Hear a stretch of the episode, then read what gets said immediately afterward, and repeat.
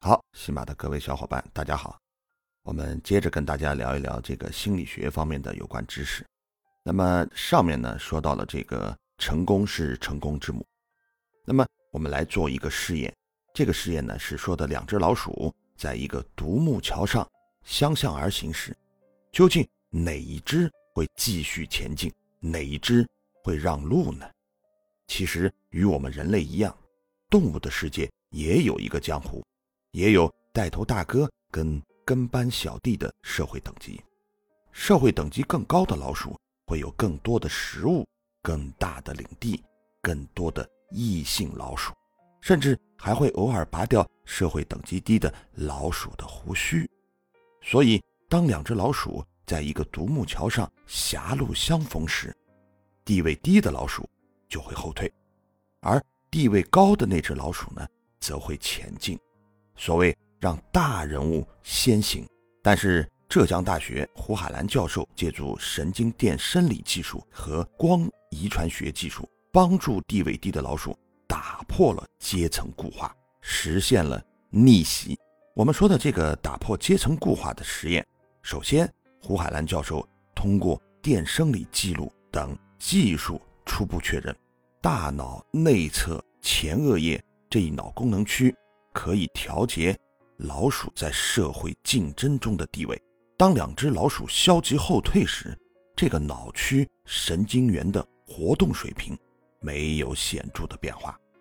但是，当老鼠奋勇向前，做出推挤和对抗行为时，这个脑区神经元的活动水平会显著的增强。基于这个发现，胡海兰教授通过光遗传学技术。人为的增强了地位低的老鼠的大脑内侧前额叶脑区神经元的活动水平。这个时候，奇迹出现了。这只地位低的老鼠啊，勇气倍增，面对地位高的老鼠，不再退缩，而是发起了一次又一次的冲击，最终将地位高的老鼠成功的从独木桥逼退了。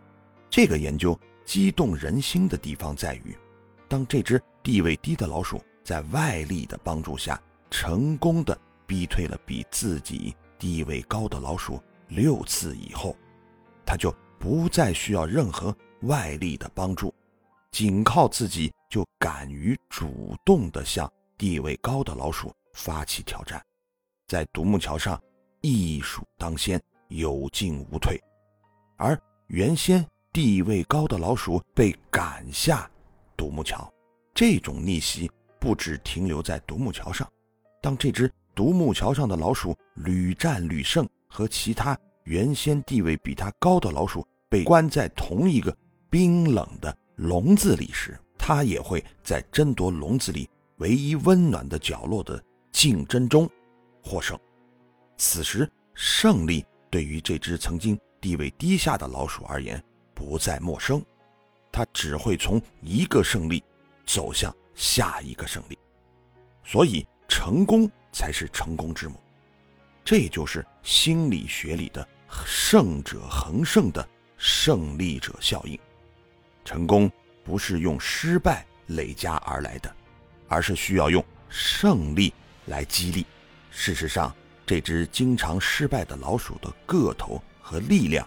并没有明显的改变，改变的只是它大脑皮层下中缝背侧的丘脑投射到大脑皮层内侧前额叶皮层的神经通路，这个通路的突出连接显著增强了。那么换言之，六次胜利的经验彻底重塑了地位低的老鼠的大脑结构和功能。使得他面对等级高的老鼠，重新燃起了斗志，有了必胜的信念。所以，胜利不仅仅来自力量的差异，更取决于必胜的信心。因此，只有充满自信的胜利者，才能从一个胜利走向下一个胜利。